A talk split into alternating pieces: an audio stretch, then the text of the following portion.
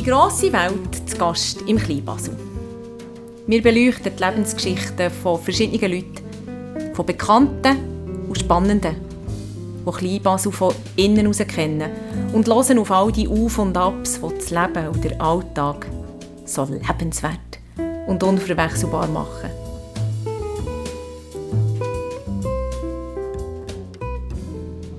Liebe Hörerinnen und Hörer, vis-à-vis von mir sitzt als Interviewpartnerin Katja Reichenstein.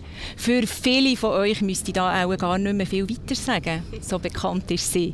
Für alle anderen aber tue ich sie noch vorstellen. Und ich, ich bin Franziska Kuhn, Pfarrerin hier in Kleinbasel.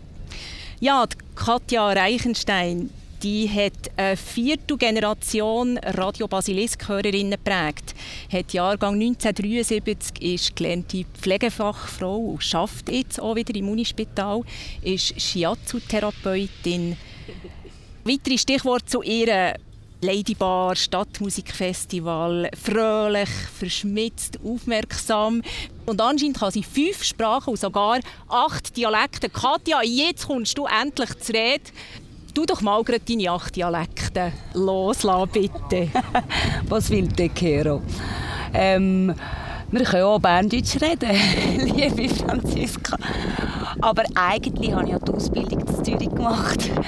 Ähm, ich habe auch richtig Basel bieten, weil ich bin in Brattelen aufgewachsen Aber eigentlich ist Bahnhof Olten so der Dialekt, wo man am ehesten nicht stört und nicht aneckt, was mir am wenigsten lieb ist.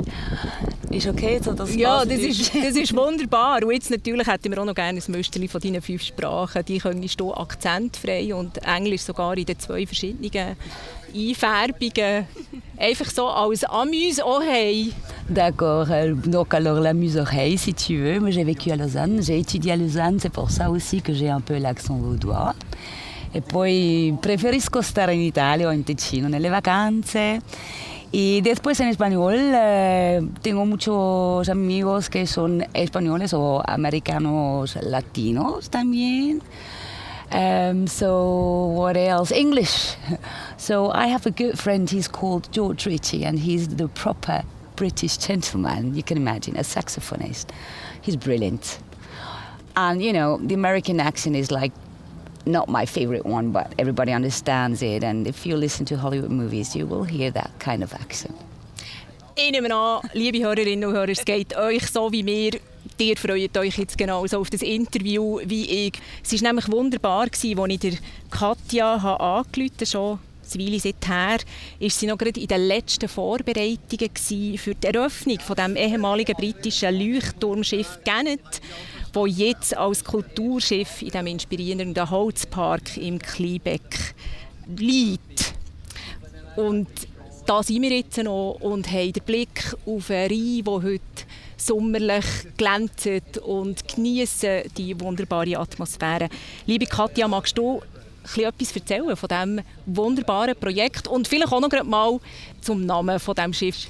Ja, ähm, wir fühlen uns ein bisschen so, wie wenn wir in dem Holzpark Liebe jetzt endlich genau das haben, was wir siebeneinhalb Jahre darauf gelangt haben, nämlich ein Kulturzentrum, ein Moment, wo sich Menschen können das ganze Jahr treffen können, ein Ort, wo alle willkommen sind, wo niemand muss, aber ganz viele Leute und verschiedene Leute dürfen alles machen. Sie dürfen einfach nur sein, sie dürfen essen, sie dürfen Konzerte hören, sie dürfen Theaterstücke schauen, sie dürfen sich begegnen, sie dürfen ein altes Leuchtturmschiff ähm, weil das muss ich gerade schnell rechnen, wo 67 Jahre alt ist, in England gebaut worden ist, aber in Irland stationiert war, 50 Jahre lang immer am gleichen Ort verankert, weil es ist ein Leuchtturm auf hoher See war. Mhm. Hat den Leuten eigentlich gezeigt, Achtung, unterirdisch hat es den South Rock, fahrt bitte nicht rein, fahren den grossen Bogen um. Und es war eigentlich ein Leuchtturm. Feuerschiff hat man früher gesagt, weil der Leuchtturm mit Öl quasi erleichtert worden ist und dann ist es irgendwann mal elektrifiziert worden und wir haben so fest geplant nach einem Ort, nach einem Gehäuse, nach einer Hülle für unsere Kultur, die wir schon von Anfang an gerne gemacht hatten, aber wir haben wie keine Möglichkeit gehabt und die Idee, die wir hatten, sind beim Quartier nicht noch gut oder bei einem Teil des Quartiers nicht so gut angekommen. Und dann haben wir halt einfach, wie vieles hier unten am Hafen bei den Zwischennutzungen, nicht hauruck und schnell möglich ist, sondern organisch muss wachsen und muss entstehen. Und so ist eigentlich das Leuchtschiff auf unseren Radar gerückt, im wahrsten Sinne des Wortes. Und wir haben es dann tatsächlich, wir haben uns verliebt in England und gerne heisst sie Schiffe in England oder im englischen Sprachgebrauch sind immer Ladies. Yes! Mhm. I love that one. So do I. Und sie hat ähm, eine wirklich wunderschöne Energie, ehrlich gesagt. Gerne, wo wir sie das erste Mal sind besuchen, ist sie so in Ebbe und Flut in einer Hausbootssiedlung zum Verkauf ausgeschrieben gewesen und ist immer wieder auf dem Boden gehockt und dann wieder ein bisschen geschwommen und wir haben uns einfach verknallt vom Fleck weg in die. wirklich. ich verstehe es, ich verstehe es. Also nur der Moment, wo wir jetzt schon hier hocken, es ist mir unsäglich wohl da. Also. Bist du schon im Buch gesehen oder gerne? Nein, nein. Ich nehme dich dann nachher noch mit. Ja, sehr gerne. Danke vielmals. Du, Katja Gennet, was heisst Gennet? Gennet heisst Tölpel. Das ist der Meeresvogel, der extrem elegant übers Meer fliegt und ähm, kaum ist er an Land ist er extrem tölpelig, also tappig. Und unsere Gennet ist ja auch an Land jetzt und sie ist doch schon eine ältere Lady und sie darf auch ein bisschen tappig sein, liebevoll tappig. Wir finden es super, so wie sie ist jetzt. Und seid ihr, die Mann, der Tom und du, seid ihr so altruistisch? Weißt, es ist ja nichts selbstlos. Und ich glaube, altruistisch sein gibt einem ja auch etwas. Und wir sind ja nicht bewusst altruistisch, weil wir möchten einfach schöne Orte für alle Menschen und gleichzeitig ja dann eben auch für uns kreieren. Und wir hoffen, Plätze und Orte so zu gestalten, zu begrünen, zu bespielen oder zu helfen bespielen, wie es uns auch wird gefallen und gleichzeitig aber ganz viele Freiheiten den Leuten geben, die verschiedene Projekte zum Beispiel hier am Hafen machen. Und ich glaube, man könnte schon sagen, also ihr seid ja verrückt, ihr hättet doch euch ein Einfamilienhäuschen bauen und noch zwei Autos kaufen und Kinder, große Familie haben. Und dann hättet ihr gleich viel Geld ausgegeben, aber das interessiert uns nicht. Wir möchten viel eher einfach Räume und offene Räume, die vielleicht auch nicht immer kontrollierbar sind und wo wild sind und verspielt sind und unberechenbar sind, teilen mit anderen Leuten. Und das ist uns viel sympathischer, weil wir haben relativ wenig an Materialistischem, sondern eigentlich sind uns Momente und Begegnungen und Vielfalt wichtig. Und ganz viele Leute können sich das nicht vorstellen, weil sie anders ticken. Und dann gibt es ganz schnell viele Vorurteile und Gerüchte und das macht uns manchmal ein bisschen traurig, weil deine Frage hat mich jetzt natürlich auch gerade ein bisschen berührt. Weil ganz viele Menschen sagen, das kann doch nicht mit rechten Dingen zu und gehen. Wer ist denn so verrückt und macht für andere Menschen Sachen, es geht euch doch nur ums Prestige oder das kann nicht sein, ihr seid verfilzt oder so und das stimmt überhaupt nicht, weil Prestige ist glaube ich, das Letzte, was uns interessiert, sondern es geht uns wirklich um, wenn die Stadt, unsere Stadt Basel schon eine Fläche zur Verfügung stellt und so viel möglich macht, wieso soll man es denn nicht mit allen für alle können gestalten und kreieren? Und es ist doch eigentlich egal, wer das macht.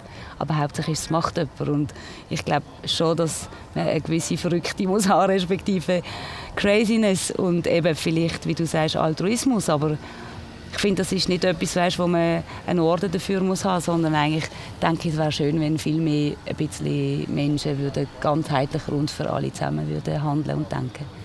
Dann würde es dieser Welt ein bisschen besser gehen. Es berührt mich extrem, was du sagst. Was hat die Bewegung in dir in Gang gesetzt? Bist du von jemandem geprägt worden? Wenn ich dir zugelassen habe, habe ich das Gefühl, du hast so eine, so eine grosszügige Seele. Ja, ich glaube, also erstens habe ich die Sonne geschenkt gekriegt, glaub, bei Geburt. Und das ist echt ein Geschenk, das kann man ja nicht steuern. Also so, dass Sonne im wahrsten Sinn oder eben auch im übertragenen Sinn vom Wort, dass ich grundsätzlich einfach mal strahle. Ich habe alle Leute angestrahlt, anscheinend. Das sind natürlich die Erzählungen, die mir überliefert worden sind. Und meine Eltern haben mich manchmal auch jetzt zurückheben weil ich fremde oder nicht fremde Menschen einfach angeschaut und bin interessiert an ihnen. Und habe gemerkt, wow, da kommt ja auch etwas zurück. Also das ist eine sehr frühe Erfahrung, die ich gemacht habe, dass das, was man gibt, auch irgendwie meistens zurückkommt. Und das hat sich sehr früh verankert. Und die Menschen, die mich geprägt haben, haben das, die Art extrem gestützt. Also meine Eltern haben höchstens vielleicht in unmöglichen Situationen, wo sie haben wollen gehen oder vielleicht doch ein bisschen sehr fremde Person ich interessiert bestaunt habe oder habe etwas wissen von einer, haben mich zurückgenommen. Aber sonst haben sie mich extrem natürlich unterstützt, zum Glück.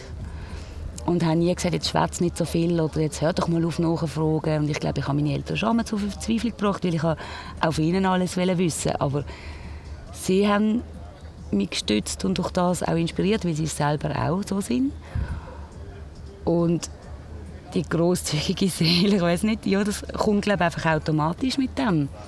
Ich habe starke Frauenfiguren sowohl bei meinem Papa in der Familie wie bei meiner Mama in der Familie Sogar meine Großmütter haben mich festgeprägt und haben ähnlich tickt, glaube ich, und haben die Emanzipation für mich schon längstens ausgerollt und, und, und ich habe das wie natürlich können einfach leben und ich bin halt aber auch gestärkt worden in dem und nicht nur durch meine Mutter und meine Großmütter, auch durch meinen Vater.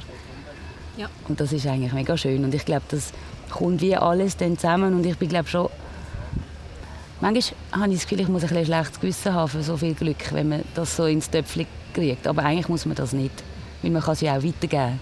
Genau, das habe ich den Eindruck, dass du das ja jetzt machst, auf ganz vielfältige Art. Das hat mich ja schon noch erstaunt, die, die riesige Palette von Berufen, die du da in dir versammelst und die ja auch selbstständig gemacht hast. Also du hast immer wieder viel Mut gehabt, habe ich den Eindruck. Ja, ich glaube, Oder mit deiner Neugier? Genau, es hat glaube viel weniger mit Mut zu tun als mit Intuition und Neugier, weil ich bin eigentlich nie enttäuscht worden, wenn ich meiner Intuition gefolgt bin und auch das ist glaube sehr früh als Kind schon einfach auch angelegt und und gestärkt worden. Ich habe nie das Gefühl, oh, jetzt habe ich aus, also doch, natürlich habe ich aus dem, auch Blödsinn gemacht, das ist ja logisch, wie das jeder Teenager oder das Kind macht und auch Erwachsene, ja.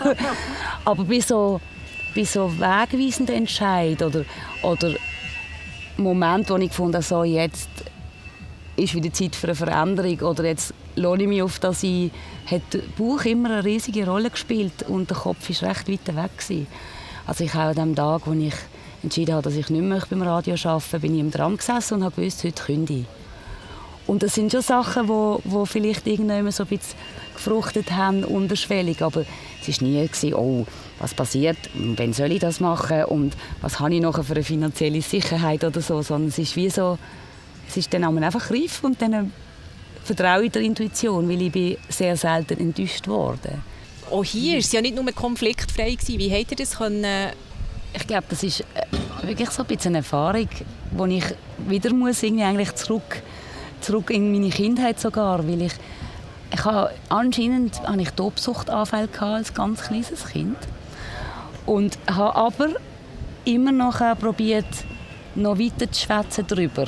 Ich weiß das nicht mehr so genau, aber ich bin anscheinend wirklich extrem wütig und auch körperlich und hat Türen geschletzt und Steine geworfen und so. Und habe nachher immer noch mal darüber schwätzen, weil erstens hat es mir extrem leid getan, was ich gemacht habe oder warum ich so laut war. Und habe gemerkt, im Gespräch nachher mit meinen Eltern, die ja die ersten Konfliktpartner so meistens sind oder gleichaltrige Kinder, haben meine Eltern mir erklärt, warum das, das jetzt einfach vielleicht ein bisschen over the top war und too much. Und haben nicht gesagt, du bist einfach blöd und unmöglich und ein Enfant terrible und du gehörst jetzt irgendwie ohne die Nacht ins Bett, sondern sie sind angesessen mit mir und haben mir probiert zu erklären, warum dass sie es jetzt einfach sau doof finden, dass ich so ausraste. Und äh, an Gesprächen dann etwa ab 5, 6 kann ich mich dann erinnern, dass sie das wirklich sich Zeit genommen haben. Und wenn es Reibungen gibt, man nachher im Gespräch gewisse Sachen kann klären kann, das ist eine extrem schöne Erfahrung. Mhm. Und es bringt alle Beteiligten weiter. Allerdings, muss ich wirklich auch zugestehen, ist hier am Hafen jetzt bei diesen sehr vielen konfliktreichen, nicht nur Monaten, sondern Jahren am Anfang, habe ich, das hat mir ganz fest Mühe gemacht, weil ich gemerkt habe, es gibt schlicht und einfach Leute, die nicht kommunizieren wollen und auch nicht mit mir kommunizieren wollen. Und das zu akzeptieren, das war mega schwierig für mich. Das ist wie so eine, mein altbewährtes Werkzeug, das ich doch, das doch immer verhebt hat, funktioniert plötzlich nicht mehr. Es gibt Leute, die so viel Vorurteile haben, dir gegenüber oder einer Sache oder einem Verein gegenüber, dass sie gar nicht schwätzen wollen und ich überzeugt war, dass es Lösungen gegeben hat. Oder respektive, wir haben sogar Lösungen auf dem Tisch gehabt, aber aus reiner Radikalität, was ich nachvollziehen kann, aus einer Konsequenz heraus, hat es dann noch mehr Reibung und noch mehr Wut gegeben. Nicht auf unserer Seite, aber auf der anderen Seite.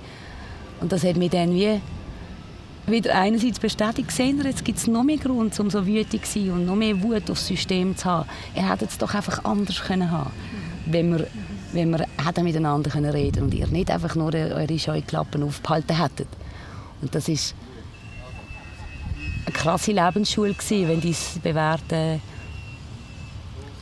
Konfliktlösungsmittel, nämlich Kommunikation, nicht so funktioniert. Es hat auch Leute gegeben, die gesagt haben, mit dir reden wir eh nicht, weil du bist ein Profi in der Kommunikation, du schwätzt extra so und um die Leute um den Finger herumwickeln. Das hat mich extrem verletzt. Mhm. Weil das ist das Letzte, weil ich rede aus der Intuition raus und aus, nicht aus dem Intellekt oder aus Berechnung.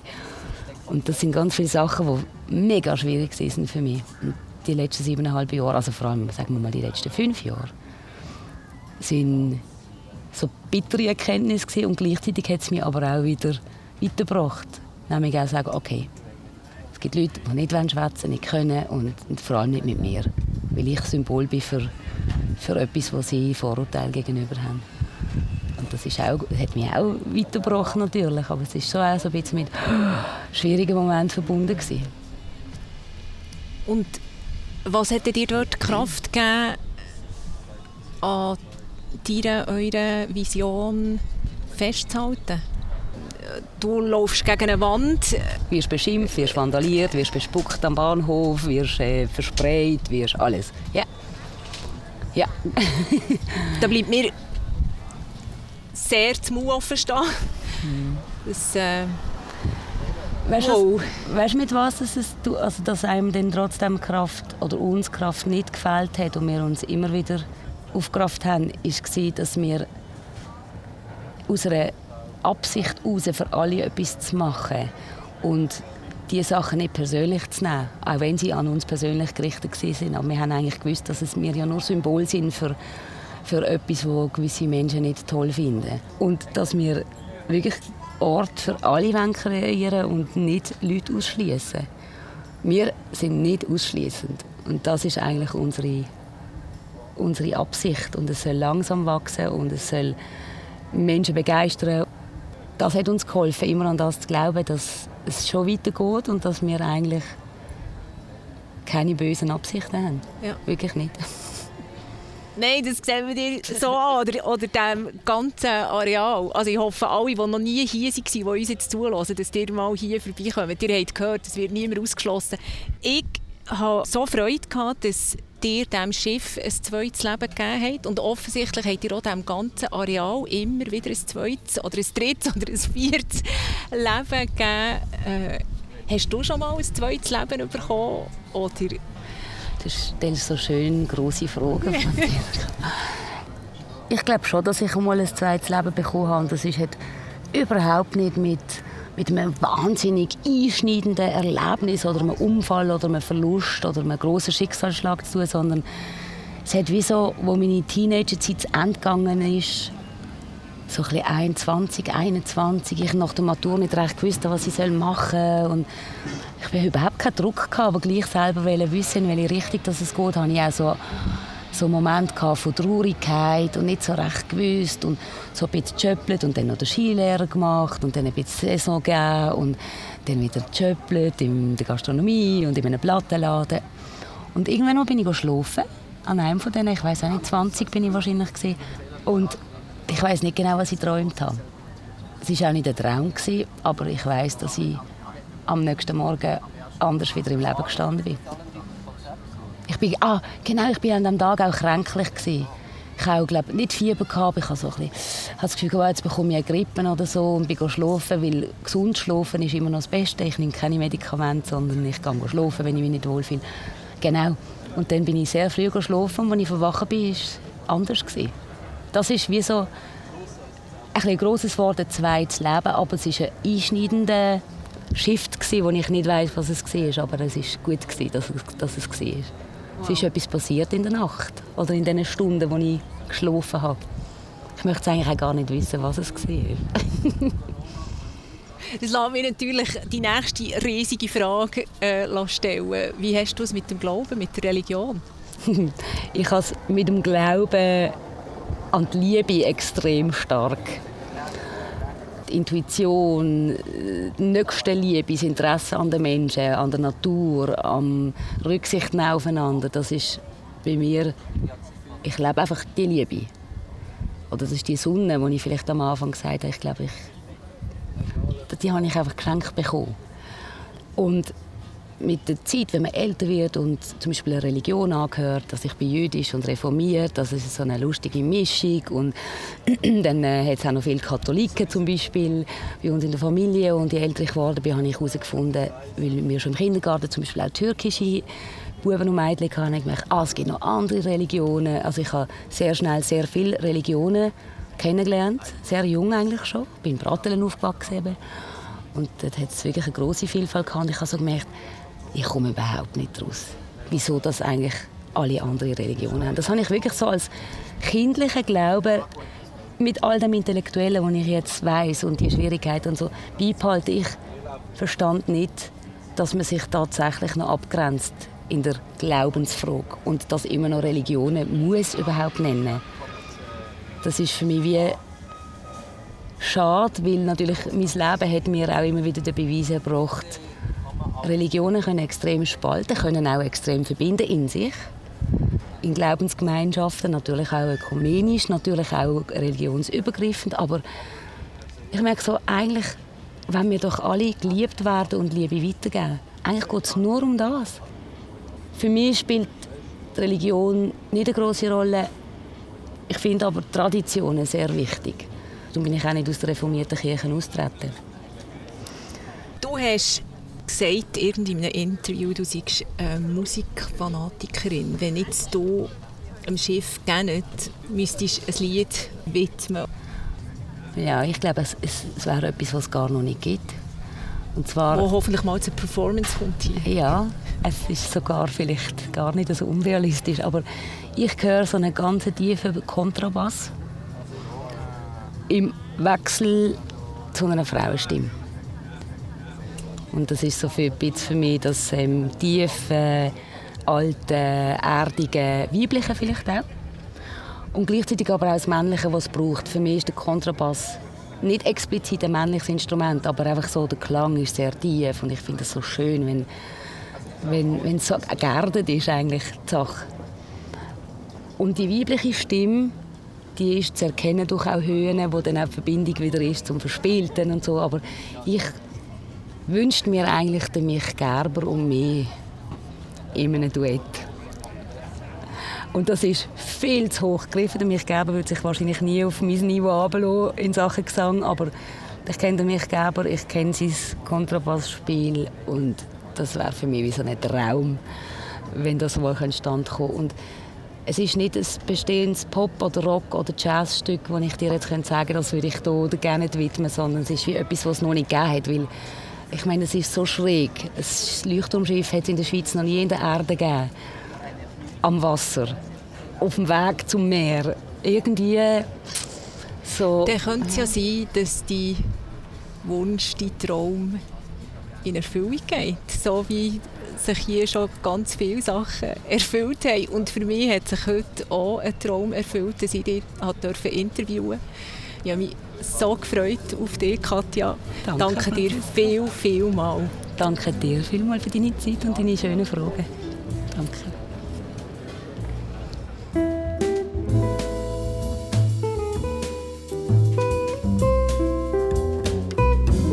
Unser Monatspodcast «Die grosse Welt» zu Gast im Kleinbasel ist entwickelt worden von Pfarrerin Franziska Kuhn, dem Sozialdiakon Davide Maniscalco und dem Reto Törig. Technik hat der Markus Sinderbitzin von Hörspielküche gemacht und die Musik kommt vom Sylvain Joret Trio.